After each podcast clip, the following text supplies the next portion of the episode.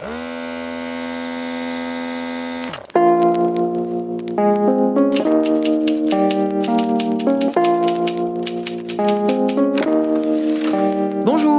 c'est à vous.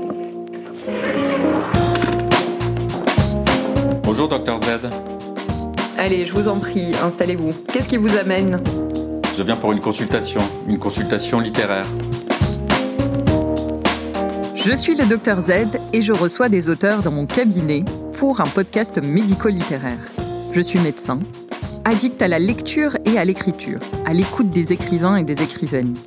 Ausculter leurs derniers romans, prendre le pouls de leur passion, examiner leur processus créatif afin de vous délivrer une ordonnance littéraire. Voilà mon autre serment d'Hippocrate. Placebo ou pas, j'espère que ces consultations littéraires vous feront le plus grand bien. Je reçois aujourd'hui dans mon cabinet littéraire David Meulmans. Alors, un patient de 44 ans, mais si je puis me permettre, je vais dire un confrère de. Bah, du coup, je ne donne pas son âge, parce qu'on ne donne pas l'âge des confrères. Et donc, je me permettrai aussi de te tutoyer pour son livre Écrire son premier roman en 10 minutes par jour. Donc aujourd'hui, nous sommes le 28 mars 2022. C'est le sixième épisode de notre podcast. Et c'est un épisode un peu spécial parce qu'il est dédié aux écrivains, aux écrivains en herbe ou euh, tout simplement les curieux qui seraient intéressés par le processus euh, créatif d'écriture. Alors, chers confrères, je sais que votre euh, CV est bien long. Je vais essayer de garder les points saillants. Donc, docteur en philosophie, normalien, enseignant en philosophie, animateur de multiples ateliers d'écriture, fondateur et éditeur dans la même maison aux Forges de Vulcain, aussi fondateur de Draft Quest, donc un MOOC euh, sur l'écriture, comédien ancien, entre autres. Bon, je vais m'arrêter là. Nous te recevons aujourd'hui pour ton livre paru en février 2021. Alors, à la lecture de ton essai, euh, moi j'ai retenu le mot pertinent. Alors, cet essai est pertinent sur les techniques du processus créatif. Et aujourd'hui, je vais proposer une mise en abîme. On va interroger ton processus créatif, euh, comment tu as écrit euh, ce texte, mais aussi euh, son contenu, parce que c'est bien le propos. C'est un texte qui est une boîte à outils, qui a été un peu tiré de ton parcours, de tes travaux aussi, euh, de ta thèse, euh, de ton activité au théâtre, d'animation, d'atelier, d'écriture, comme je le disais, et aussi de ta casquette euh, d'éditeur. Tu reçois plus de 4000 manuscrits par an, tu en lis à peu près 40 entièrement, tu en retiens un ou deux maximum par an. Donc pour euh, justifier aux gens à qui tu dis euh, non, euh, c'est pas mal de se référer à ce texte pour essayer d'avoir un peu les tuyaux ou les conseils que tu aurais pu leur donner s'il y en avait qui étaient demandeurs. donc tu es spécialiste aussi en psychologie de la créativité. Le texte y présente des théories. Alors ça c'est très intéressant, mais elles sont aussi sous forme de discussions et d'exemples toujours. Euh, je le trouve très didactique, très pédagogue. C'est peut-être aussi dû à ton passé d'enseignant, mais ça c'est très agréable à la lecture. Les histoires, elles sont vraiment illustrées euh, de références, alors de séries, de films, d'écrivains, euh, de livres, des études de psychologie, de sociologie et avec des considérations psychologiques qui sont inhérentes forcément au processus de création. Je vais m'arrêter là. Donc, on s'excuse par avance pour le podcast. Il durera pas 30 ou 40 minutes traditionnelles, peut-être un peu plus mais je vous promets que l'entretien va être passionnant. Alors, en médecine, on commence euh, par un interrogatoire, par un examen clinique et après par euh, un traitement. Donc, euh, si tu le veux bien, on va commencer par l'interrogatoire.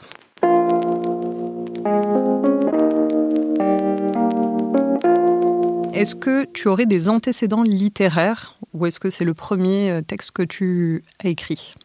Euh, alors non, c'est pas le premier texte que j'écris au sens où, euh, comme euh, j'ai fait une thèse, j'ai écrit une thèse, et ce qui fut ma première grosse expérience d'écriture.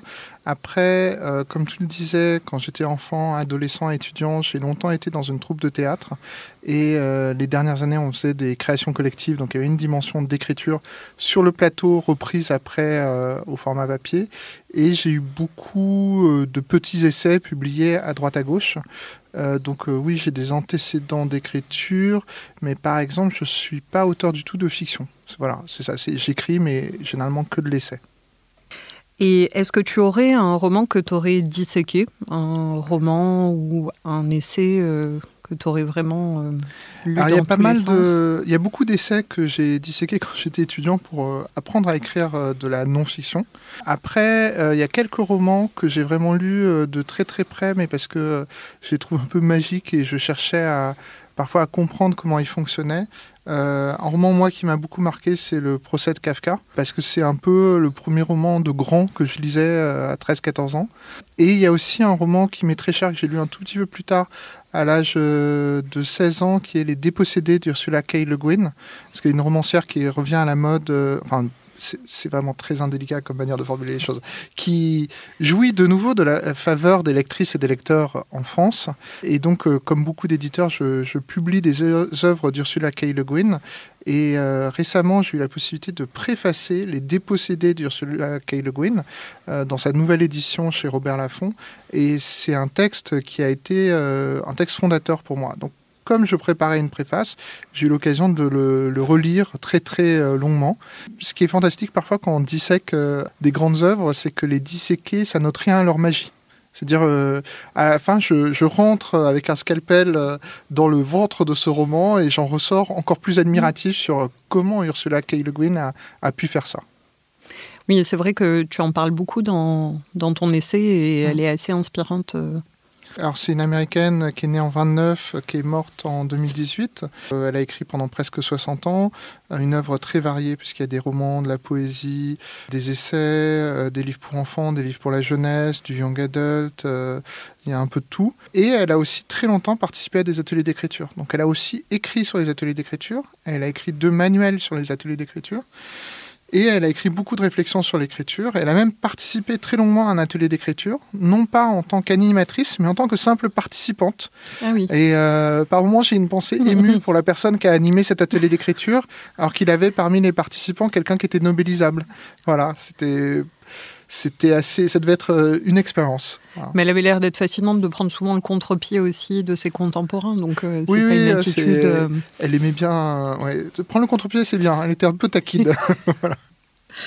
Très bien. Alors, bah, quel est ton métier, même si j'ai quand même. euh, Alors, je suis éditeur, c'est-à-dire euh, j'ai fait beaucoup de choses, mais euh, en fait, je suis devenu éditeur à l'âge de 32 ans, donc un peu sur le tard. Et c'est la première, c'est le premier métier que j'ai eu que je n'avais pas envie de fuir. Donc, euh, pour l'instant, ça me passionne euh, au bout de 12 ans, et donc, euh, avec un peu de chance, ça sera encore longtemps mon métier. Est-ce que tu as une activité physique que tu allies avec le travail d'écriture? Alors, avec le travail d'écriture même, non. D'ailleurs, je n'ai quasiment aucune activité physique depuis quelques années, et c'est un peu terrible. en tant que médecin, tu devrais me faire la remarque, parce que là, euh, Je suis pas tien, donc très longtemps. Voilà, c'est ça. Je vais pas rester très longtemps éditeur. Non, alors en tant qu'éditeur, j'ai une activité physique, mais je me dis, euh, pour des auteurs, ça peut aussi être intéressant. C'est que euh, une fois par semaine, je monte dans un train et je vais à l'autre bout de la France pour faire la tournée des libraires. Euh, c'est-à-dire pour aller rencontrer des libraires et euh, parfois leur présenter euh, les nouveautés de ma maison d'édition. Et c'est intéressant parce qu'on se rend compte que, en théorie, libraire c'est un seul métier, euh, mais en fait il y a plein de façons de l'exercer. Euh, Il y a des libraires qui adorent faire de l'événementiel, il y a des libraires au contraire qui détestent ça, mais qui sont quand même de très bons libraires aussi. Ça permet de découvrir des livres qui sont invisibles partout en France, sauf dans telle librairie où le libraire pense que c'est le chef-d'œuvre du 21e siècle. Donc voilà, et donc mon seul exercice, c'est je débarque dans ces villes avec mon sac à dos euh, plein de, de livres et je marche à travers ces villes. Donc euh, voilà, c'est chaque mois euh, Google me dit que j'ai marché tant de kilomètres et donc finalement j'ai une petite activité physique. C'est très bon pour l'esprit parce que quand on marche, on peut pas trop regarder son smartphone euh, ou sinon on a une espérance de vie très limitée et donc euh, ça permet de penser. Voilà. Oui, et bah, penser c'est important. Euh, L'OMS euh, enregistre hein, euh, la marche comme activité physique, donc c'est validé Oui. alors. Très bien. Est-ce que tu prendrais d'autres substances? Non. à Non. euh, Non, non, non, non. Alors en fait, euh, mais c'est un rapport avec euh, l'écriture, c'est que euh, il y, a- il y a une tradition euh, de beaucoup d'écrivains qui ont eu des problèmes avec les substances. Euh, et j'y repensais encore hier parce que je discutais avec ma fille qui passe le baccalauréat de français sur Baudelaire et on parlait euh, des rapports avec, euh, de Baudelaire avec les substances. Et je me rendais compte, j'émettais une théorie. J'espère qu'elle l'a pas notée parce que si elle, si elle teste la théorie devant sa prof, ça va être. C'est qu'en fait, Baudelaire parle de euh, luxe, calme et volupté. Et je me demande en fait si luxe, calme et volupté, c'est pas les trois lieux où peuvent vous amener une substance, euh, une drogue, euh, pour lutter, parce que les drogues parfois c'est des sortes de médecins, de, pas de médecins, de, médicaments naturels contre euh, l'angoisse, la dépression et les inhibitions. Et donc, ça vous amène au luxe, calme et volupté. Mais une fois qu'on sait que toutes les conduites addictives sont liées à, l'angoisse, à la dépression, aux inhibitions. Voilà, ça devient plus difficile de se droguer. voilà. Dès qu'on sait que souvent l'alcool c'est pas pour le plaisir, c'est pour autre chose, que les drogues c'est pas pour le plaisir, c'est pour autre chose, ça, ça, crée un effet. Donc non, j'ai pas de. Tu te suffis par le plaisir de l'écriture. Voilà, c'est ça. Ok. Et pas d'allergie que tu aurais toi face à un auteur ou à un livre? Non, parce que en fait. Là, comme tu me vois, j'ai l'air affable. mais en fait, j'ai des vraies euh, passions et des vraies colères. Euh, mais euh, mon esprit suit toujours une étape du deuil de la colère qui consiste d'abord quand un, livre, par exemple, quand on est éditeur, on peut sortir un livre dont on pense qu'il est absolument génial, qu'il est important. Et ce livre fait plus ou moins un four. Et là, on a un sentiment d'injustice.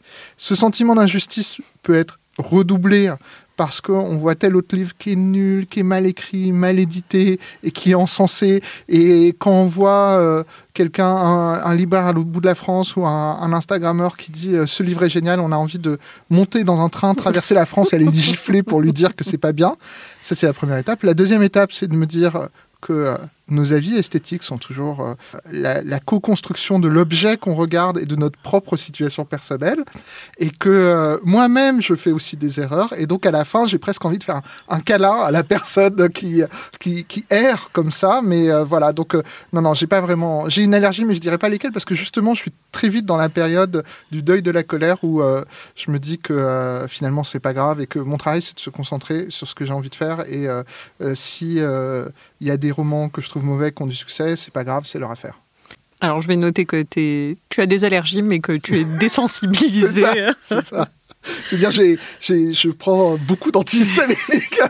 ça. ça marche bien. J'ai un grand bocal d'un kilo dans mon sac à dos. Il en faut.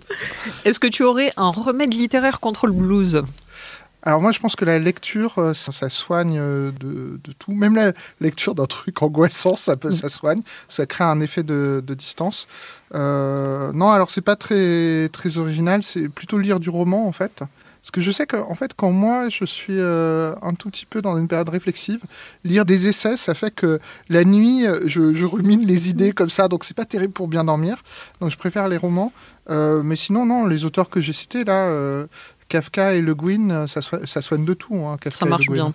Et tu arrives à lire des romans autres que ceux des manuscrits Parce que ça, on se dit quand même avec la grande quantité de livres que tu reçois un, euh, jour. Oui, non, j'essaye de, de, conserver. Bah, alors, ce qui se passe, c'est que par exemple, euh, parfois on m'invite dans des dîners en ville, assez rarement, mais parfois on m'invite dans des dîners en ville. Ceci est une euh, annonce. et les gens euh, pensent que j'ai un avis sur ce qui se publie, donc ils me demandent mon avis sur le dernier Intel ou la dernière Intel. Et en fait, moi, j'ai pas d'avis parce que j'ai quasiment pas le temps de lire mes contemporains. au sens où déjà effectivement je lis les auteurs des forges, je lis des manuscrits et après j'essaye petit à petit de lire les classiques que je n'ai pas lus et de rattraper mon, mon retard. Voilà. Et donc là, sur euh, ta table de chevet, qu'est-ce qu'on peut trouver euh, actuellement? Alors, il faut faire attention parce que ma table de chevet, il y a beaucoup de livres, je ne sais pas quand je vais les commencer. Bah, peut-être celui que tu as lu hier Enfin, si tu en as Alors, le truc, c'est que c'est que des livres des forges que j'ai lus récemment. Qu'est-ce que j'ai lu il n'y a pas longtemps qui ne serait pas un livre des forges Je suis en train de remonter dans le temps. Ou sinon, je lis aussi beaucoup de romans étrangers que je vais publier aux forges, donc il ne faut pas que je vous dise le nom, euh, histoire de maintenir euh, un, peu la surprise. Euh, non, alors c'est pas, c'est très bizarre. Je lis du Cicéron ces jours-ci. voilà, mais juste parce que, en fait, je me souviens d'une phrase de Cicéron au lycée et où il fait la liste de tous les métiers importants. Et je trouvais que c'était fascinant comme phrase. Et je la retrouve pas. Et j'ai cherché en ligne, je la trouve pas. Donc je me suis dit, je vais. Je vais ça doit être dans un des Cicérons que j'ai à la maison. Et donc je les lis comme ça. Génial. Et ben d'ailleurs, ça me rappelle une phrase euh, de ton essai. J'ai fait ma maligne auprès de ma libraire euh, il y a deux jours en commandant le bouquin euh, d'une consoeur. Mmh. Et elle me dit Ah, ben, je savais pas qu'elle était médecin. Je lui dis bah, vous ne saviez pas, mais statistiquement, les plus grands pourvoyeurs euh, de, d'écrits euh, mmh. sont euh, quatre professions, les avocats, les médecins, les journalistes et les enseignants. Je me suis trouvée très très intelligente, je me rappelais plus où je l'avais lu et en repréparant, j'ai Je peux te dire où moi je l'ai lu en fait, mais ça a été corroboré après par d'autres études. Enfin, un professeur de sociologie, je crois qu'il est à l'ENS de Lyon, qui s'appelle Lahir, euh, qui a écrit il y a presque 20 ans un ouvrage qui s'appelle La condition littéraire, euh, qui a été une des premières grosses études sur la condition des écrivains en France. Donc ça alterne vraiment des études de masse, de cohortes statistiques et quelques études de cas particuliers. Et effectivement, il arrivait à la conclusion que euh, les écrivains, alors donc ceux qui sont publiés effectivement, appartiennent en grande partie à quatre professions qui sont les enseignants, les journalistes, les avocats et les médecins. Alors après, si vous n'êtes pas dans une de ces quatre professions, ça ne veut pas dire que vous ne devez pas écrire et que vous n'avez pas rencontré le succès, puisqu'il y a une différence entre dire, voilà, la population des écrivains euh, à plus de 80% est composée de ces quatre professions, et dire, euh, c'est des bons romans, ou voilà, l'histoire de la littérature est faite aussi de, beaucoup de, grands écrivains qui n'appartenaient pas à ces quatre professions. Alors, on va passer au motif de ta consultation, donc euh, l'objet même de ton essai.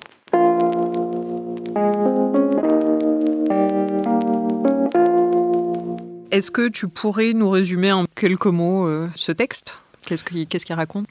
L'idée m'en est venue euh, il y a euh, quelques années maintenant, parce que j'étais entouré de gens qui avaient envie d'écrire, qui avaient les ressources intellectuelles et émotionnelles pour écrire, mais qui n'arrivaient pas à écrire.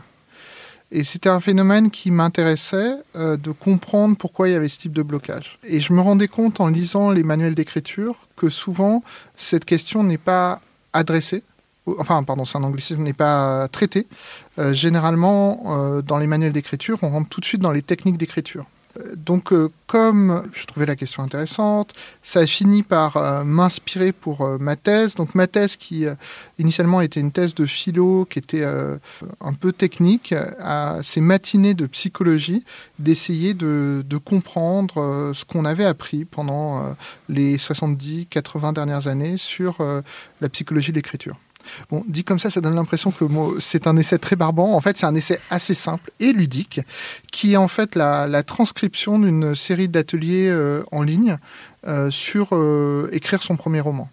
Le Draft Quest. De Draft Quest, qui était une petite plateforme que, que j'avais créée pour être en contact avec des gens qui étaient en train d'écrire. Et ça s'appelle Écrire euh, son premier roman en 10 minutes par jour parce que il y a beaucoup de. C'est une plaisanterie d'abord. Hein, c'est une plaisanterie, mais pas que. Hmm. Pas que non. Alors c'est une plaisanterie. J'ai reçu parfois des messages peu amènes euh, de gens qui m'ont dit que j'étais l'assassin de la culture et un ennemi de l'intelligence parce que les grands écrivains n'écrivaient pas comme ça. Alors d'une part, très souvent, ce qu'on croit savoir sur comment écrivaient les grands écrivains, c'est faux, au sens où souvent on ne sait pas comment ils écrivaient, parce que s'ils n'ont pas consigné dans un journal, et encore dans un journal on peut mentir, si ça n'a pas été euh, transcrit par des proches euh, ou quoi que ce soit, on ne sait pas comment ils écrivaient. On n'a que leur roman, et c'est compliqué d'un roman de déduire comment il a été écrit. Et puis, euh, quand on a des vrais documents, euh, sur comment un tel ou un tel écrivait, ben ça peut changer complètement notre image qu'on a sur euh, leur façon d'écrire. On a des, romans très très graves comme euh, les romans de Kafka qui ont été écrits plutôt dans la joie et la bonne humeur, ce qui est un peu étonnant ah quand, on, le lit. Ce qu'on pense de Kafka. Alors Kafka pensait qu'il était très drôle hein, quand même. C'était, ah oui. il, a écrit beaucoup de choses drôles aussi. Et voilà. Et donc le coup des 10 minutes, c'est que, euh, en fait, il y, a beaucoup de psychologues qui ont émis l'hypothèse que pour acquérir une nouvelle habitude, il fallait y passer 10 minutes par jour. Que d'abord, ce qui est important, c'est la régularité. Mhm. Et en fait, ce que je voyais, c'était la comparaison avec les autres pratiques artistiques où on se rend compte que dans le dessin ou la musique, euh, et moi j'ai fait beaucoup beaucoup de dessins enfants et adolescents, en fait, ce qui est important, c'est d'une certaine façon, c'est de rentrer des heures, c'est-à-dire d'y passer du temps, parce qu'on sait que le dessin, c'est une manière d'éduquer sa main. Euh, je pense que euh, moi, mes filles font de, la musique, font de la harpe et de la viole de gambe, et donc on voit que c'est éduquer sa main. voilà. L'écriture, c'est la même chose, et j'étais entouré de, de gens qui, en fait, attendaient d'avoir trois semaines de vacances l'été pour écrire. Et c'est un peu... Euh, en fait, c'était étrange qu'ils pensent ça, alors qu'on peut émettre l'hypothèse assez simplement qu'une pratique qu'on n'a jamais, ça va être compliqué d'être très bon. par exemple, moi, parfois, je regarde des films de kung-fu. Je me dis, si on m'attaque dans, ma, dans la rue, euh, je pourrais me défendre. Et puis après, je me dis, je fais jamais de sport, j'ai jamais fait de sport de combat. Si on m'attaque dans la rue, je me fais, je me fais massacrer, quoi. Voilà. C'est logique. donc euh, voilà, et ben c'est la même chose pour l'écriture, c'est qu'il faut s'entraîner un peu. Et voilà, donc le coût des 10 minutes par jour, c'est d'abord d'acquérir une régularité et en plus, euh, d'une part, c'était une hypothèse qu'ont plein de psychologues. Alors parfois, c'est des hypothèses qui ont été testées parce qu'ils ont fait des vraies grosses expériences. Ça, c'était intéressant. Tu en parlais euh, en parlant des binge writers, enfin justement ceux ah, qui bah ont les trois semaines. Un, des auteurs qui m'a le plus intéressé, c'est un Américain des années 80 qui, enfin, qui est toujours Robert Boyce. Robert Boyce, voilà. Robert Boyce c'était un prof de psycho et euh, régulièrement il avait des étudiants qui, étaient inscrits en doctorat qui venaient le voir et qui lui disaient euh, je suis désolé mais en fait euh, j'y arrive pas, j'arrive pas à avancer. Donc j'arrête, je vais faire autre chose de ma vie, je vais pas finir mon doctorat. Bon bien sûr Boyce à chaque fois accusé le coup. Il en parle avec ses collègues et ses collègues lui disent mais c'est normal, on a tous ça. Et en fait, au bout d'un moment, Boyce s'est dit mais ça coûte quand même très très cher à la nation américaine des gens qui arrêtent leurs études, qui arrêtent leur doctorat et, il a fait chiffrer ça. Et il a fait chiffrer ça à la fois par le nombre de personnes qui arrêtaient et le coût potentiel financier pour euh, l'État américain, pour la société américaine plutôt. Et il a proposé un, projet de recherche en disant je vais travailler sur comment aider plus d'étudiants à finir leur thèse, la rédaction de leur thèse. Et comme ça, il a pu financer pendant presque une dizaine d'années un programme de recherche euh, qui était très très intéressant, où il a testé certaines hypothèses. Et effectivement, une des, des, hypothèses qu'il a testées, je pense, avec succès, c'est cette hypothèse qui euh, a consisté à distinguer deux types de profils. Alors, les profils, c'est toujours de la schématisation. Hein. Voilà, on est toujours. Avec limites, hein, Les gens qui sont les regular writers, qui écrivent régulièrement, et les binge writers, qui euh, écrivent de manière très intense et très limitée dans le temps. Compulsive, oui. Voilà. Et, euh, et en fait, on a tous connu ça, c'est-à-dire les gens euh, qui au lycée euh, font leur disserte, qui doivent rendre le samedi à 8h, le vendredi à 20h, et voilà. Euh, et en fait, ça, c'est les binge writers. Et il a repéré que, en fait, ceux qui sur le long terme réussissaient le plus, c'était les regular writers. Ceux qui écrivaient régulièrement parce qu'ils gagnaient en aisance. Et voilà. Il a, après, ça a ouvert le champ à plein d'autres recherches parce que, par exemple, tout à l'heure, je parlais d'inhibition, de désinhibition. Effectivement, si on a une, envie d'écrire, mais une forme de petite inhibition qui nous retient, le binge, c'est une manière de franchir ça. C'est-à-dire, euh, c'est on se fait une forme d'auto-violence euh, qui fait passer de l'autre côté. Mais le problème, euh, par exemple, du, binge, c'est qu'on ne peut pas être tout le temps en situation de binge. L'autre chose, c'est que c'est aussi un moment où on, perd en moyenne en faculté cognitive. On dit comme ça, c'est un peu, mais ça veut dire que notre vocabulaire est moins riche, euh, notre capacité à concevoir la phrase est moins élaborée. Euh, donc c'est pas terrible quand même comme situation le, binge writing. Ça veut pas dire qu'il n'y a pas des grandes œuvres qui ont été écrites en situation de binge writing, mais c'est pas vraiment ça. C'est pas comme ça qu'il faut développer l'écriture.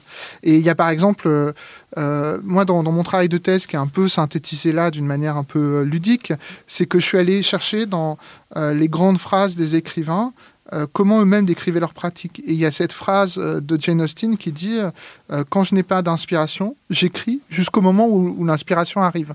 Mm. Qui, pour moi, est le modèle même du regular writer. C'est-à-dire, si on attend l'inspiration et qu'on s'attend à ce que la foudre nous frappe et qu'à ce moment-là, le texte va surgir de nous, bah déjà, on peut attendre longtemps. Après, on, on, peut attendre, croire qu'on a écrit un truc génial et le lendemain matin, regarder et se dire Hmm, c'était pas si génial que ça ce que j'ai écrit. Et euh, voilà, c'est comme, euh, je sais pas, mais c'est en fait la perte euh, de faculté cognitive dans les moments d'euphorie, c'est vraiment comme l'alcool, c'est les gens qui croient qu'ils conduisent mieux parce qu'ils ont bu. alors, que, alors que là, non, non c'est vraiment le contraire en fait. c'est ce que tu disais, tu disais que c'était une anxiété sociale, enfin le beach writing, et qui venait de sa propre, de son propre jugement ou l'anticipation euh, de son jugement mmh. autre et donc le fait euh, de passer à l'acte. Bah, nous, mmh. on l'a aussi dans certaines pathologies euh, psychiatriques, le passage à l'acte. C'est vraiment des petits moments de lucidité où on, franchit le cap et c'est vrai que ça permet d'écrire, certes, mais comme tu dis, c'est jamais forcément très constructif. Bah, disons, en fait, c'est vrai que je comprends l'idée que souvent les gens qui veulent écrire sont des gens qui sont des bons lecteurs. Ils aiment lire Donc, s'ils écrivent, ils vont avoir tendance parfois à se comparer à ce qu'ils ont lu et à se dire je suis pas à la hauteur de ce que j'ai lu. Donc, ça peut créer des situations d'anxiété qui sont un peu paralysantes. Et il y a des moments où il faut savoir comment euh, endormir cette anxiété. La question, c'est comment on endort euh, l'anxiété. Et euh, moi, je pense que le, une des manières d'endormir l'anxiété, c'est le plaisir de l'écriture. C'est aussi un truc très simple, c'est d'avoir une écriture qui est très concrète, c'est-à-dire vraiment se poser des questions d'écriture parce que ça rend l'écriture concrète, c'est plus un truc abstrait ou euh, voilà, c'est vraiment se poser des questions sur euh, l'organisation du récit, euh, la forme de la phrase, des choses comme ça, c'est concret. Et après, il y, a un autre truc qui m'est apparu beaucoup plus tard, mais c'est que souvent, il faut admettre qu'on est soi-même situé à un moment particulier de l'histoire et que on, on, a finalement un avantage fantastique sur les grands écrivains qu'on admire, c'est qu'ils ne sont pas nous. Et que nous, on ne pourra écrire que ce qu'on peut écrire. Euh, et d'un côté, c'est horrible parce qu'on sera jamais Flaubert. Mais d'un autre côté, c'est super parce que Flaubert, Flaubert, ne sera jamais nous.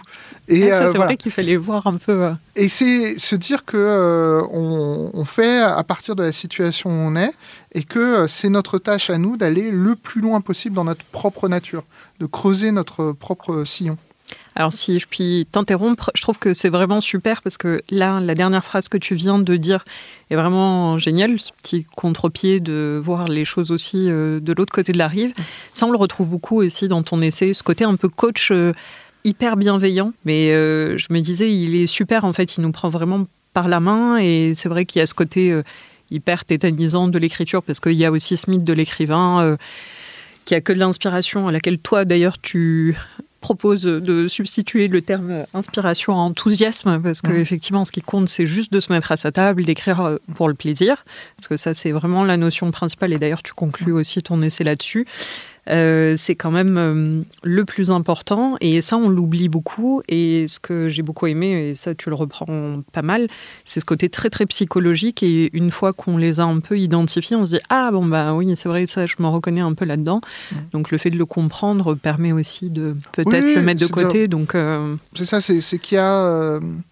En fait, l'écriture, au XXe siècle, c'est devenu quelque chose de beaucoup plus solitaire que dans les siècles passés au, XVIIe, XVIIIe, XIXe, on était souvent euh, dans une écriture euh, où on montrait son journal aux autres, où on avait une correspondance avec les autres, où on parlait beaucoup de, ce qu'on écrivait.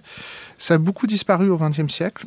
Une de mes idées euh, qui est rapidement synthétisée dans le livre, c'est que c'est le résultat de la construction de l'image de l'écrivain à l'époque romantique, mais si vous voulez le, savoir en dix lignes, c'est dans mon essai. Sinon, vous pouvez lire euh, Paul Bénichou, le grand théoricien de la littérature française. Alors après, c'est chez Quarto et c'est deux fois 600 pages, mais c'est beaucoup mieux dit que quand je le dis. Mais euh, maintenant, on écrit beaucoup plus seul, comme si euh, être seul, ça permettait d'être original, alors que souvent, être seul, c'est souvent plus une source d'anxiété qu'autre chose. Et donc, au lieu d'écrire, bah, on passe son temps à, psychoter, à se poser les mauvaises questions. Et voilà. Et surtout, on ne se rend pas compte que le parcours intellectuel, psychologique qu'on fait pour écrire, c'est un parcours qui est très analogue au parcours de milliers d'autres personnes. Alors je me disais aussi que, et certes on est plutôt solitaire maintenant, mais je trouve qu'il y a quand même aussi d'autres euh, alternatives. moi je les découvre un peu. Il y a des sites de partage euh, en ligne, des textes, donc euh, euh, de lire des textes de. Mm. Je crois que tu en parlais aussi euh, sur la fin. c'est quelque chose euh, de. C'est un très très bon usage depuis oui une vingtaine d'années. C'est le. C'est un, un, des aspects bénéfiques des réseaux sociaux. C'est effectivement trouver le moyen de partager ces textes et d'avoir des discussions intéressantes sur eux c'est c'est de partager des manuscrits l'un l'autre, c'est donnant donnant les gens intellectuellement se disent faut que j'écrive tout seul, mais intuitivement ils se rendent bien compte que c'est pas naturel d'écrire tout seul, parce que comme on écrit pour les autres, c'est pas du tout naturel de tout faire dans son coin. Euh, après, c'est pas parce qu'on montre aux autres, qu'on partage avec les autres, qu'on regarde leurs avis, qu'on les sollicite, euh, qu'on donne son avis, que ça change le statut de l'auteur. C'est-à-dire la personne qui écrit reste bien l'auteur à 100%. Je pense que peut-être que certaines personnes se disent que s'ils laissent rentrer les autres dans leur processus créatif, il y a quelque chose de l'hybridation, de la coproduction, mais c'est pas vraiment le cas en fait. C'est-à-dire on reste soi-même maître ou maîtresse de son œuvre, même quand on est dans des interactions avec les autres. Après, il faut voir quelle est la nature de l'interaction. Moi, j'essaye d'encourager des interactions qui portent sur des choses très factuelles et pas des choses que j'appellerais évaluatives. C'est-à-dire que euh, souvent, quand les gens euh, partagent leur texte, ils ont besoin de renforcement psychologique, que quelqu'un leur dise c'est bien, continue. Mais en fait, je trouve que c'est un peu. Euh, ça peut dire à quelqu'un c'est bien continu, ça peut être tout aussi désarmant que lui dire t'es nul, t'y arriveras jamais. Oui, ça double tranchant. Voilà, c'est dire que c'est. Alors, c'est sans doute mieux de recevoir comme retour, de dire c'est bien continu, mais euh, si tout le monde autour de vous vous dit euh, c'est bien continu, ça dissout complètement la question pratique de votre texte fonctionne-t-il esthétiquement ou. Mm. voilà. En fait, il faut aussi voir que, et ça c'est peut-être mon expérience d'éditeur, c'est que quand on lit comme éditeur, on lit un objet dont on sait qu'il est temporaire, que le manuscrit, le premier jet, c'est quelque chose qui va encore évoluer par la discussion entre l'éditrice et l'autrice, euh, l'éditeur et l'autrice. Et donc, euh, un jugement sur un objet temporaire, on ne va pas dire c'est bien ou c'est nul. On va juste euh, essayer de comprendre la logique de la chose et voir comment aider la personne à aller jusqu'au bout de la logique de la chose. Et ça, pour moi, c'est du factuel. Alors, on a même des techniques, euh, par exemple, euh, comprendre la logique de la chose, c'est un peu abstrait. Et donc, parfois, quand on n'y arrive pas tout de suite en tant qu'éditeur ou éditrice, on rentre dans des choses plus concrètes. Il y a, un diagramme à quatre questions. C'est euh, qu'est-ce qu'il faut absolument garder dans ce texte? Qu'est-ce qui est attendu et qui n'est pas là et qu'il faut rajouter? Qu'est-ce qui est là et qui doit être amélioré? Et qu'est-ce qu'il faut absolument couper? Et ça, c'est des choses déjà un peu plus concrètes. Mm. Euh, voilà. Alors après, c'est pour ça que souvent c'est bien d'avoir d'autres personnes qui, qui, vous donnent des avis. C'est que soi-même. Euh, Il y a beaucoup d'intuition, tu disais, oui, dans l'écriture. Oui, mais parce que l'idée, c'est que euh, au bout d'un moment, à force de lire et d'écrire, ça devient une seconde nature, et donc les choses se font intuitivement, alors qu'en fait c'est un mélange de euh, mémoire, d'expérience et d'action en fait. Euh, mais avoir d'autres personnes qui vous accompagnent, c'est aussi un moyen de prendre un tout petit peu de distance avec son texte, parce que quand on écrit, comme c'est des sacrifices souvent d'écrire, au moins des sacrifices de prendre du temps où on aurait pu faire autre chose, on développe une relation émotionnelle très très forte avec le texte. Et puis il y a aussi le fait que en soi, un livre, un texte, c'est à la fois rien et tout. C'est tout parce que il y a des textes qui complètement euh, qui changent la vie de quelqu'un, euh, qui changent le destin, qui, les fait déménager, quitter la personne avec qui ils sont, ou au contraire se mettre avec une personne, changer d'études et voilà. Et puis c'est rien parce que c'est juste euh, un tas de papier mort quand même. Hein. Donc, euh, et donc pour faire passer de c'est rien à c'est tout, faut de l'investissement psychologique. Donc investissement psychologique veut dire que on a du mal à avoir de la distance. Et c'est pour ça qu'il faut qu'il y ait d'autres personnes qui nous disent euh, c'est intéressant, mais j'ai pas compris ce passage. Ou voilà. Et ça, on rentre dans quelque chose de concret. Et en plus, c'est bien parce que dès qu'on est dans quelque chose de concret, on a prise sur les choses. Mm. On peut travailler. Oui, c'est ce que tu disais. Enfin, il y avait deux passages là qui me reviennent. Le premier, c'est tu dis, bah à la fin, on chérit tellement ces lignes qu'on a un mal fou à les couper, alors que en fait, elles ont plus lieu d'être parce que peut-être mm. elles avaient euh, leur euh, place à un moment. Là, c'est plus le cas. Donc ça, euh, c'est vrai que c'est de l'intérêt d'hyper produire pour couper et être capable en fait de mm. malaxer cette matière première beaucoup. Et l'autre chose, c'est l'utilité de ce texte. En fait, c'est que je disais et tu le répètes pas mal pour les écrivains en herbe, mais ça peut être aussi pour les gens qui ont déjà écrit et qui ont juste besoin de conseils ou quand ils sont bloqués quelque mm. part, de revenir dessus et de se débloquer, euh, presque vraiment comme si tu avais une oreille euh, bienveillante qui vient de te dire Ah ben attends, tiens, j'ai ce petit conseil pour toi à ce moment-là, comme tu es bloqué. Euh. Bah, en plus, là, c'est le titre, c'est écrire son premier roman en 10 minutes par jour. Mais ce dont je me suis rendu compte avec l'expérience, c'est que beaucoup de gens, dans le premier roman, mettent beaucoup de choses d'autobiographique. Et en fait, euh, bah, le deuxième roman, c'est très très difficile. Le deuxième texte, parce qu'on a un peu épuisé le truc existentiel qu'on avait à dire dans le premier. Il faut se relancer. Et donc, il peut y avoir des grands moments d'anxiété entre le premier et le deuxième roman.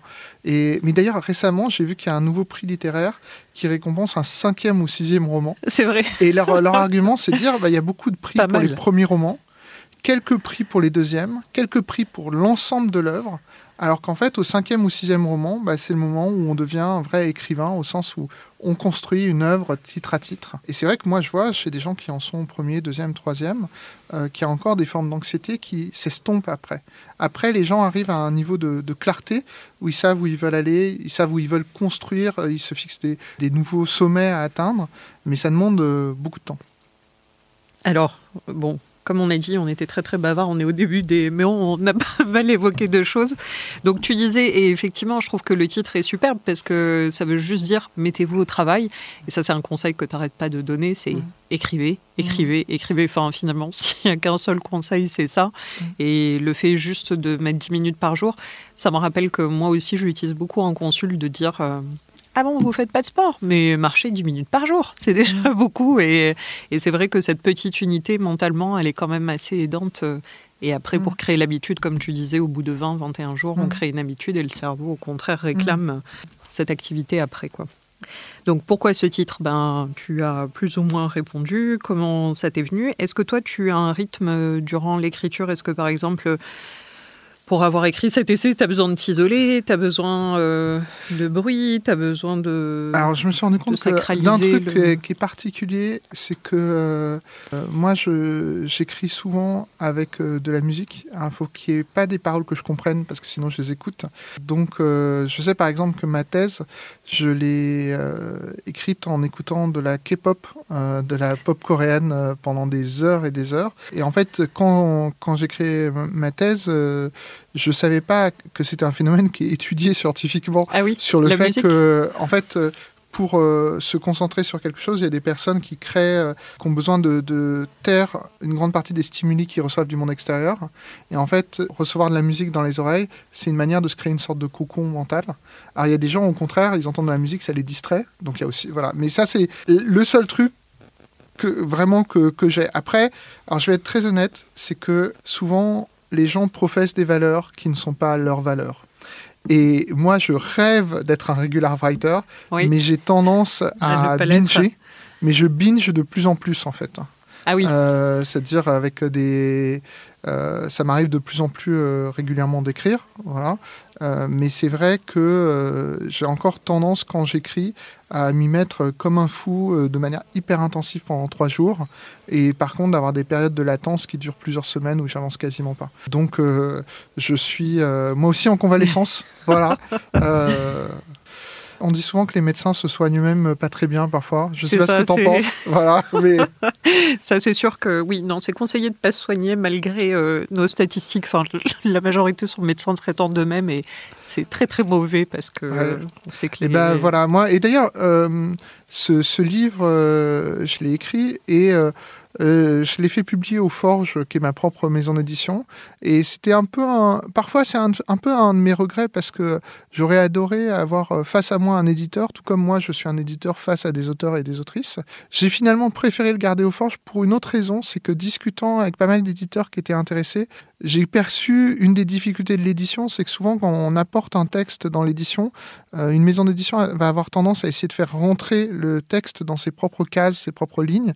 Et j'ai des éditeurs qui voulaient que ce soit vraiment un recueil de recettes et des éditeurs qui voulaient vraiment que ce soit un essai très littéraire. Et euh, bah, toi qui l'as lu, tu vois qu'il y a un peu un mélange dans la forme. Il y a mon humour que tout le monde ne goûte pas, et il y a des références très variées parce que, euh, comme euh, tu le disais, il y a des références euh, à des séries télé, des films. C'est un truc pédagogique très simple, c'est que chaque année, on publie des dizaines de milliers de romans en France, mais on sort pas tant de films que ça. Et je me suis rendu compte que c'est plus facile pour trouver une référence commune de prendre un film que de prendre un roman. Parce que, d'une part, un film, c'est deux heures. Un roman, en plus, beaucoup de gens qui m'ont lu sont des procrastinateurs.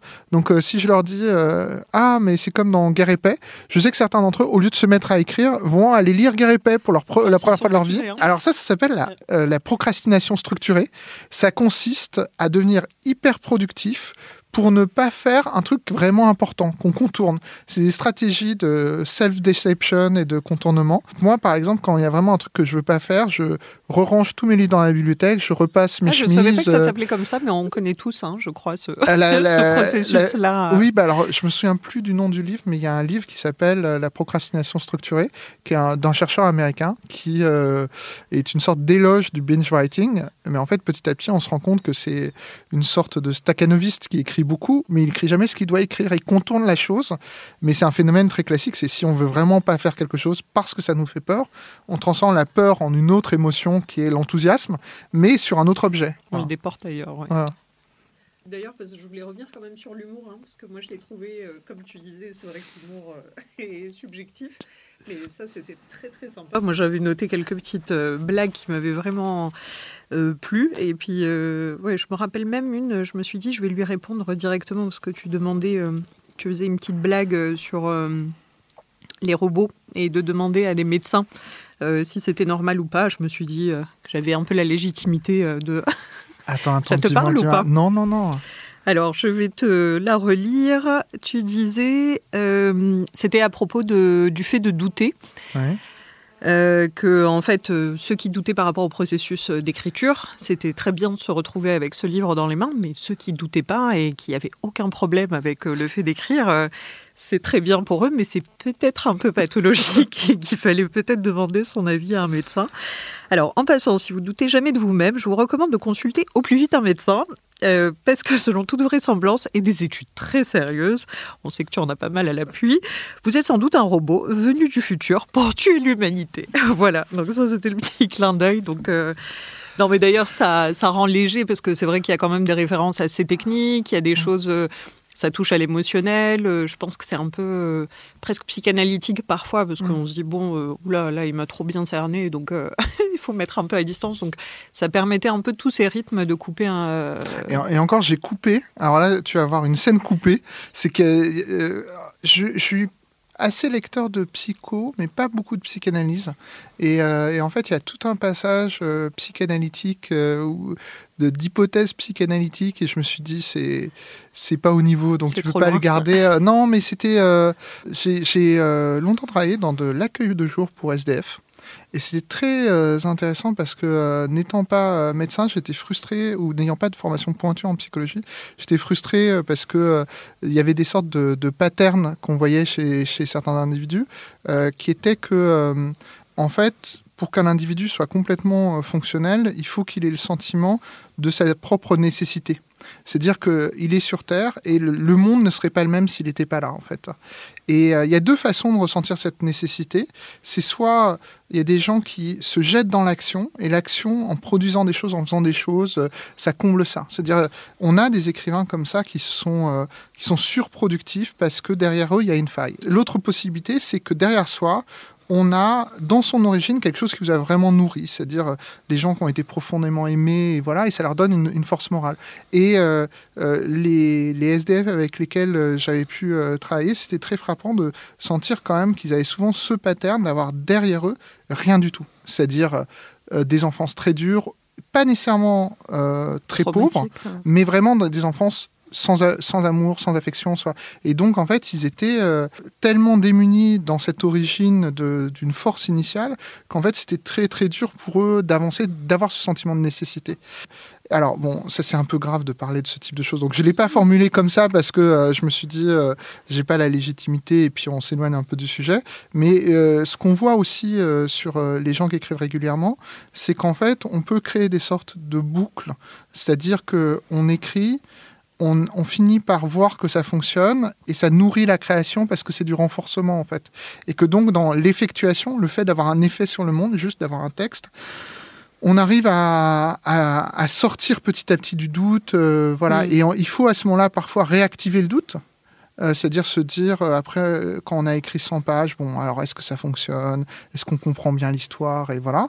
Mais on, on a endormi le doute initial, qui est une, une angoisse quasi existentielle de euh, pourquoi? Est-ce que ça sert à quoi que ce soit? Est-ce que je vais pas perdre mon temps? Euh, voilà. Ça, c'était un des tips que tu donnais, c'était de dire euh, Euh, juste soulever euh, ce frein, levez-le, cet Mhm. obstacle de l'autocontrôle et de Mhm. l'autocritique, et puis écrivez, et puis on verra plus tard. Et Mhm. c'est vrai qu'il y avait quelques petites méthodes. euh, Bah, disons, avoir un jugement esthétique alors qu'on n'a pas encore écrit, c'est un peu compliqué. Et pourtant, les gens tentent de le faire tous les jours. C'est-à-dire, avant même d'avoir commencé à écrire, essayer de. Alors, bien sûr, il faut un peu conceptualiser avant d'écrire, mais, mais en fait, on ne peut pas savoir ce que sera l'œuvre. Et puis, moi, je me souviens, j'ai pas participé à énormément d'ateliers d'écriture en tant que participant. J'en Mhm. ai fait très vite moi-même parce que mon premier poste, c'était un poste d'enseignant euh, où je devais apprendre le français à des étudiants américains, mais qui avaient un niveau intermédiaire. Donc en fait, on peut plus leur faire des cours de base, on peut pas encore leur faire des cours de littérature ou de civilisation, et il faut les faire pratiquer, donc on leur faisait des ateliers d'écriture. Euh, c'est très très intéressant comme exercice. Mais j'ai quand même déjà participé à des ateliers d'écriture, et j'ai participé à un atelier d'écriture avec euh, Martin Winkler, et moi, je m'étais toujours imaginé euh, le jour où j'écrirais de la fiction, euh, j'écrirais des choses intelligentes, tragiques, et voilà. Et chaque fois qu'il me donnait un exercice, je revenais avec 10 lignes, 20 lignes, 3 lignes, 4 pages de comédie. Et c'était un, c'était un drame personnel pour moi parce que je n'arrivais pas à écrire ce que je voulais écrire. Et, et en fait, c'est lui qui m'a déstressé. Il m'a dit non, mais en fait, en plus, il n'y a pas beaucoup d'écrivains comiques. Donc, euh, et puis Vas-y. tu les, vas-y, euh, fais ça. Mais euh, plus fondamentalement, c'est important, c'est qu'en fait, les batailles qu'on se fait dans la tête, c'est des batailles parfois complètement imaginaires. Alors qu'en fait, les batailles qu'on se fait dans le monde réel, face aux mots, on peut être surpris de ce qui va sortir de nous, qui peut ne pas correspondre à ce qu'on voulait écrire, mais qui peut être encore mieux que. Et puis, c'est agréable de pouvoir se surprendre soi-même. Oui, c'est ça, c'est vraiment euh, fais-toi confiance. Et ça, c'était intéressant parce que tu disais, ça nous permet de connaître nos limites. Et ça, c'est des choses euh, forcément extérieures qui nous les donnent. Euh, Est-ce que tu aurais des tocs, toi, quand tu as écrit ton essai? Pas forcément, dans Euh, l'écriture? Non, pas le particulièrement. writing? Non, non, moi j'ai des tics d'écriture.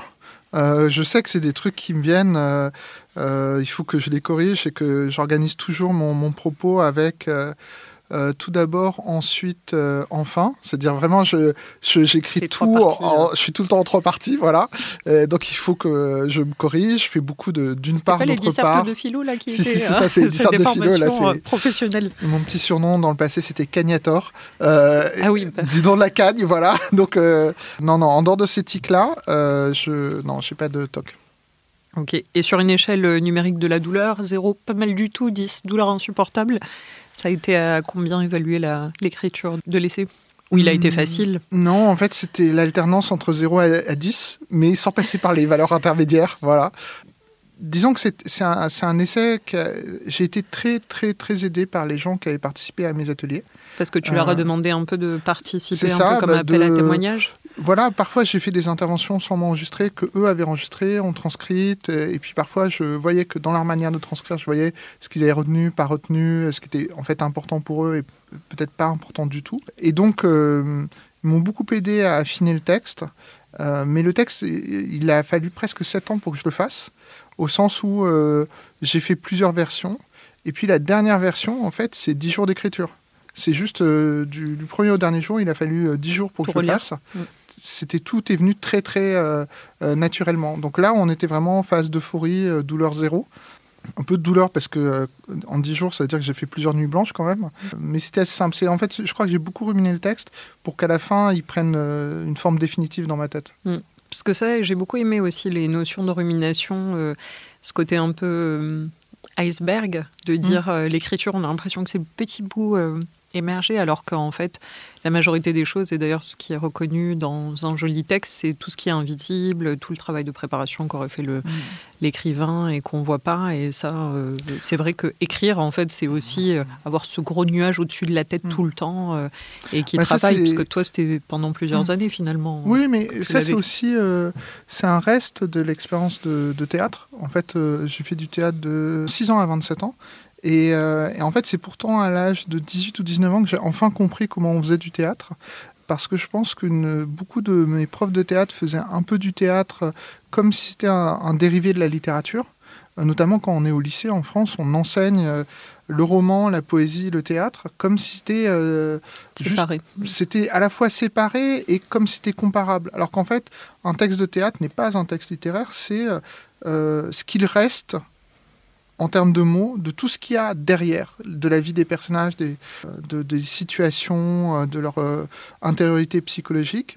Et c'est euh, quand j'ai intégré une troupe de théâtre euh, à l'université que, en fait, euh, j'ai pu lire des classiques que j'avais jamais lus, comme Stanislavski, qui est un, donc un théoricien du théâtre et metteur en scène russe du début du XXe siècle, où il parle de la nécessité, avant de jouer, de, de créer l'arrière-fond du personnage, la vie psychologique du personnage. Et petit à petit, je me suis rendu compte bah, que souvent, dans le geste créatif, c'est ça, c'est-à-dire travailler l'arrière-fond pour qu'à la fin, il y ait cette chose, cette dernière chose visible qui sera la seule chose auquel aura accès la personne qui nous lit ou qui nous voit, mais euh, que si on ne le fait pas, on ne peut pas aller directement à l'objet final en fait. Il y a tout un truc derrière par lequel il faut passer. Mm. Oui, ça m'évoque aussi un autre conseil, enfin pas trop loin, mm. mais le show dans, tel, mm. le fait de dire, euh, bah, montrez les choses, soyez subtil, au lieu d'arriver avec euh, vos gros sabots en disant il adore le foot, euh, il est fan de foot, il aime vraiment le foot. Bah ouais, montrez-le devant un match euh, ah, exalté. ça euh. reste un. Alors, je pense que c'est une étape, c'est-à-dire il faut passer par le show dentel. Et c'est vrai que je suis toujours étonné d'avoir autant de manuscrits qui sont très plats, mais très plats pendant 300 pages. je me dis comment. Parce que parfois, je, me dis, plus on écrit, plus on s'auto-forme et plus on gagne en finesse. Et parfois, je me dis comment la personne a pu faire 300 pages où où tout est complètement plat et où les choses sont plates parce que euh, rien n'est suggéré, tout est euh, complètement explicité. Donc show don't tell, ça serait, je prends mon texte, je le réécris de manière à créer un peu du creux, à, virer des choses et, le texte va continuer à fonctionner quand même. Après, il y a une autre étape qui vient après, mais je pense qu'il demande euh, d'avoir parfois plusieurs romans derrière soi. C'est comprendre que un roman, c'est pas un film. C'est-à-dire que le roman a des ressources expressives que n'a pas le cinéma, parce que show don't tell, c'est vraiment un truc de scénariste initialement, euh, et que euh, on peut réintroduire dans le roman des choses où on tell, c'est-à-dire où on montre pas mais on va dire, voilà. Mais il faut trouver un moyen d'équilibrer euh, la chose de manière à pas susciter de la platitude ou voilà. Et même il y a des romans en fait où il n'y a que du tell, c'est-à-dire on ne fait que dire les choses, mais c'est avec un tel succès esthétique, euh, une telle, euh, euh, comment dire, oui, un, un, sens de la formule tellement merveilleux que ça passe. Que ça fonctionne. Mais c'est rare. Voilà. Oui. Oui, ça me rappelle, alors je ne sais pas si je l'avais déjà évoqué, mais une interview de Modiano qui disait que souvent, en fait, il écrivait plusieurs phrases mhm. et que quand il relisait, justement, en fait, il en supprimait une grande partie parce que finalement, c'est presque pour l'écrivain qu'il écrit toutes ces mhm. phrases pour savoir à peu près où il va, mais qu'au final, quand il pense au lecteur, et ce que tu recommandes mhm. euh, en conseil, il faut toujours penser à son lecteur il n'a pas besoin de tous ces éléments-là. En fait, il a besoin bah, d'une phrase sur les mmh. cinq parce que tu avais besoin de te prouver aussi euh, des mmh. choses. Donc, euh, bah, c'est ce que tu as mentionné tout à l'heure, c'est on crée de la matière et après on crée de la forme. Euh, la matière, c'est ce qui nous vient parfois un peu spontanément. Et euh, la forme, c'est venir après, c'est commencer à couper, ciseler. Effectivement, euh, ce qui peut se dire en une seule phrase, alors que dans le premier genre, on l'a dit en quatre phrases, il faut se demander sérieusement si on a besoin des quatre phrases et de voir si on peut couper, synthétiser sans perdre quoi que ce soit. Et voilà. Parfois, on peut perdre un peu, mais en fait, le creux, ça donne euh, à la lectrice ou au lecteur un peu de possibilité de s'impliquer émotionnellement et intellectuellement. On rentre dans le texte pour essayer de, de comprendre les choses et de le faire fonctionner. Et c'est toujours intéressant de voir que euh, des personnes peuvent lire la même scène, mais la visualiser différemment. Et parfois, il y a cette expérience intéressante de gens qui ont écrit des scènes qui sont très plates, où tout est décrit, et en fait, personne n'arrive à la visualiser. Alors qu'en fait, parfois, il y a des scènes qui sont très elliptiques, mm. et en fait, on les visualise très bien. Oui, parce que tu comptes sur la participation mm. du lecteur. Ok. Est-ce que toi, tu penses avoir développé une accoutumance à l'écriture? Est-ce qu'il y en aurait d'autres là sur, euh, sur tes non, tablettes mais alors, euh, j'ai... on parlait tout à l'heure d'Ursula K. Le Guin. Euh, le Guin disait qu'il faut écrire tout le temps. Ce qu'elle voulait dire, c'est pas qu'il faut écrire tout le temps, ça veut dire que chaque fois qu'on utilise les mots, il faut que ce soit écrit. Et en fait, depuis. deux, trois ans. Je sais que par ma profession, je me retrouve à écrire beaucoup, mais écrire beaucoup de mails. Et en fait, bah, j'essaie de faire des efforts, de, d'être euh, parfois synthétique, euh, parfois explicatif, de vraiment euh, considérer que par la force des choses, j'ai pas le temps de faire une autre œuvre. J'en ai pas particulièrement l'envie actuellement, mais d'essayer vraiment d'écrire ce que j'écris. Et oui, parce que ça aussi, c'était un truc que je trouvais intéressant, c'est qu'il y a plusieurs façons d'écrire. Mm. Et j'avais quelqu'un qui me disait, bah, le fait aussi, par exemple, de faire des posts Instagram euh, pour certains euh, mm. bookstagrammeurs, euh, qui n'est pas du tout mon cas, mais de d'écrire un texte tous les jours, c'est aussi un rituel. Et puis c'est d'autres moyens aussi d'écrire, mais qui reste quand même un moyen d'écrire. Donc c'est vrai que ça casse aussi en, toujours ce mythe de il faut écrire pour écrire une œuvre qui soit un roman et qui soit à la hauteur de Victor Hugo. En fait, écrire, c'est écrire de plusieurs façons. Donc, euh, mm. C'est toujours garder cette familiarité avec euh, une démarche d'écriture, tout simplement. Ça rejoint un peu ce qu'on disait tout à l'heure sur le fait que euh, certaines personnes attendent d'avoir trois semaines devant elles de libre pour écrire, mais en fait, au quotidien, on, écrit. Donc, si chaque fois qu'on a la possibilité d'écrire, on est vraiment dans l'écrit. Mais moi, par exemple, ce que je disais que j'écrivais pas de fiction mais donc je n'écris pas de fiction. Mais j'adore en fait euh, raconter, soit dans mes mails, soit euh, quand je, suis à la machine à café, des sortes de micro-fiction, raconter des histoires. Voilà. Et ça, c'est aussi un exercice intéressant. Alors, je pense pas que j'en ferai euh, quoi que ce soit d'autre, mais c'est même ça, c'est de l'écriture en fait. Toute écriture ne, ne, doit pas déboucher sur un roman. Oui. Ça, c'est un bon conseil. Et puis, enfin, ça rejoint aussi un peu tout ce que tu mets dans l'essai, c'est-à-dire vraiment déconstruire un peu euh, ces images qu'on a euh, de l'écriture. Alors, on va passer à l'examen clinique, si tu veux bien.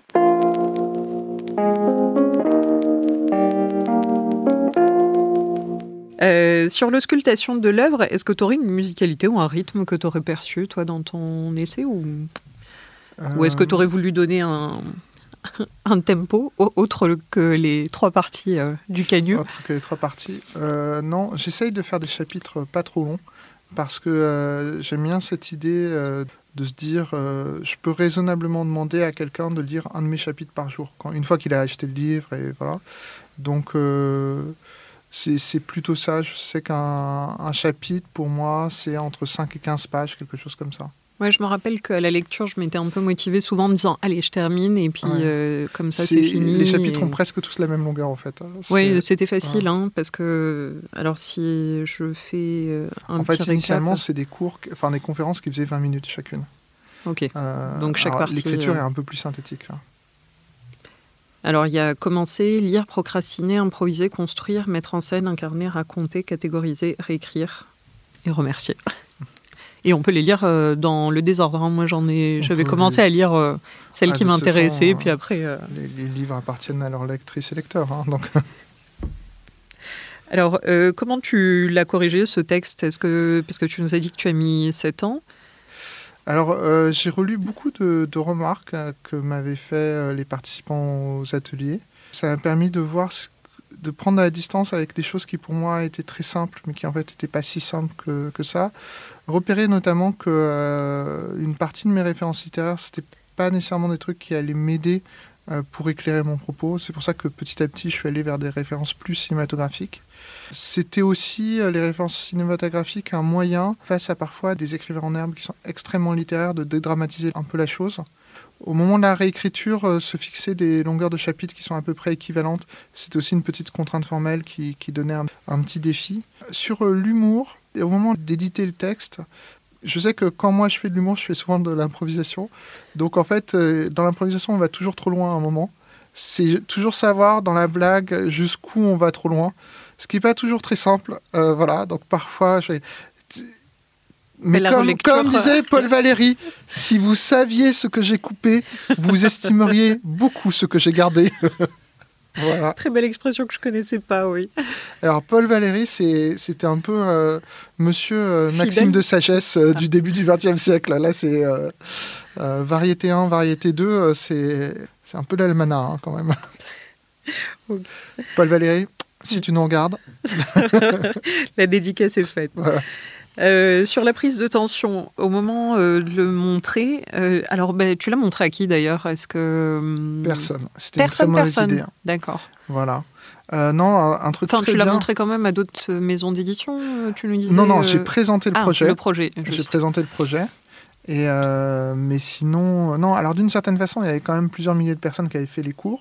Oui, donc ils te connaissaient déjà. Avec... On essaie, il y en a quelques dizaines qui m'avaient fait des retours écrits. Donc voilà. Après, euh, il faut que je note quand même que comme j'ai fait euh, la partie technique du livre, euh, c'est-à-dire la, correction orthotypographique dans des conditions extrêmes, la toute première impression avait pas mal de coquilles et très gentiment un ami écrivain que je ne citerai pas parce que je ne vais pas demander si j'ai le droit de le citer, un jour m'a appelé de Nice, il se reconnaîtra.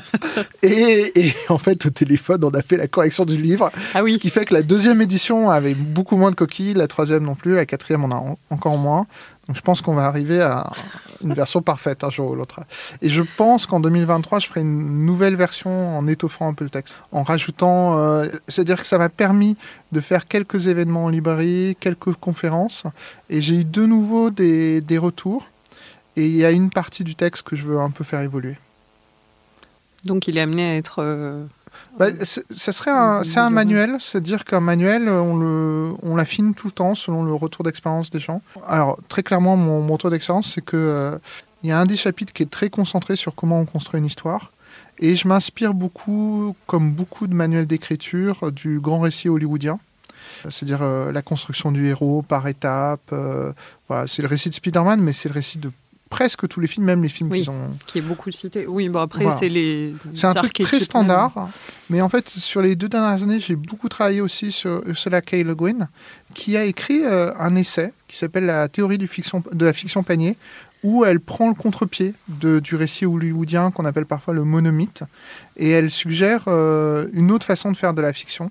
Et je pense que ça présente un intérêt de de détailler euh, la méthode Le Guin aussi. Donc je pense que c'est là-dessus d'abord que je vais travailler. Mais si parmi euh, tes auditrices et auditeurs, certains ont d'autres remarques, euh, qu'ils m'écrivent. Qu'ils t'écrivent, parce que tu as une petite adresse à la fin de ton J'ai ma petite adresse. Je n'ai pas été harcelé par les emails pour l'instant. J'en ai reçu quelques-uns très gentils, donc tout va bien. Mais donc vous pouvez m'écrire. D'accord. Donc l'adresse est toujours, est toujours active. Donc david.melemans at gmail.com. Voilà. Et on va terminer par la conduite à tenir, donc le traitement, parce que en général, quand on part de chez le médecin, on aime bien sortir son ordonnance. Alors, normalement, la, question c'est est-ce que ton éditeur ou ton éditrice euh, t'a prescrit une ordonnance littéraire, mais comme en l'occurrence c'est toi-même, est-ce qu'il y aurait des choses que tu ah, aurais à te represcrire euh, toi-même? Moi, l'ordonnance, c'est d'avoir un éditeur. non, mais en plus, je, pense que c'est très très bon. Euh, enfin, j'ai rien contre l'auto-édition ou l'auto-publication. Je pense qu'il y a sans doute des gens qui peuvent le faire très bien. Je pense que souvent les écrivains en herbe ne mesurent pas à quel point euh, un bon éditeur, une bonne éditrice peut vous apporter. Euh, et, moi, je serais content sur mes prochains textes d'avoir un éditeur ou une éditrice.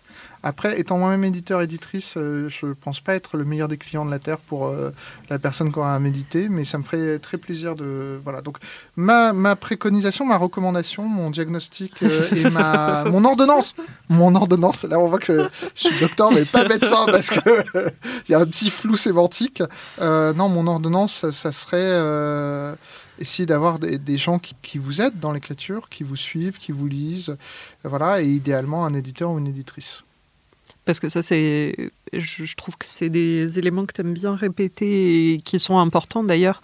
De, de, rappeler le rôle de l'éditeur qui n'est pas juste euh, celui bah, On n'est pas juste un imprimeur, on n'est pas juste euh, une personne euh, qui persécute les génies incompris. Que si on, refuse un texte, ça ne veut pas dire qu'on trouve qu'il est mauvais, ça ne veut pas dire qu'on trouve que la personne est bête ou quoi que ce soit. C'est parfois plein d'autres mécanismes. Et je pense en plus que on arrive dans une période où les éditeurs et les éditrices n'ont pas assez travaillé à faire comprendre ce qu'ils faisaient. On a plutôt une mauvaise image ou parfois une incompréhension sur notre rôle.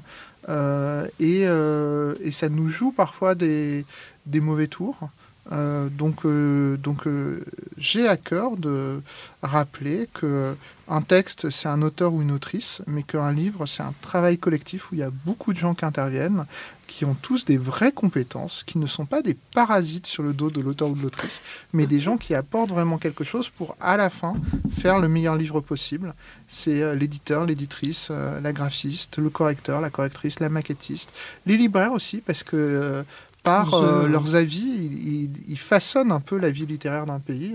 Euh, les journalistes, les blogueurs, les Instagrammeurs, tout le monde contribue un peu euh, à cet artisanat collectif. Le mot est dit. Donc, bah, qu'est-ce que tu te prescriras toi-même? Tu nous l'as dit. Et s'il y avait un jeune auteur, quel conseil tu lui donnerais, hormis acheter ton, ton essai?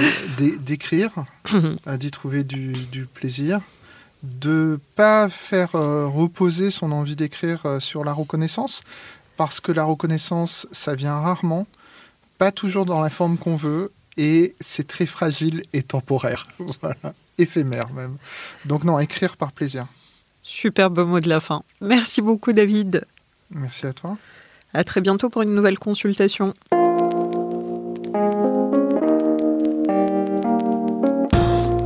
Prenez soin de vous et n'oubliez pas que la seule règle pour écrire, c'est d'inventer les vôtres. À très vite pour une nouvelle consultation.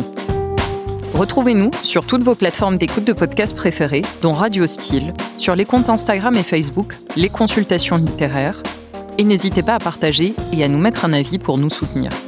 Si vous avez des envies d'auteur ou des coups de cœur de lecture, contactez-nous par mail sur contact radio.style.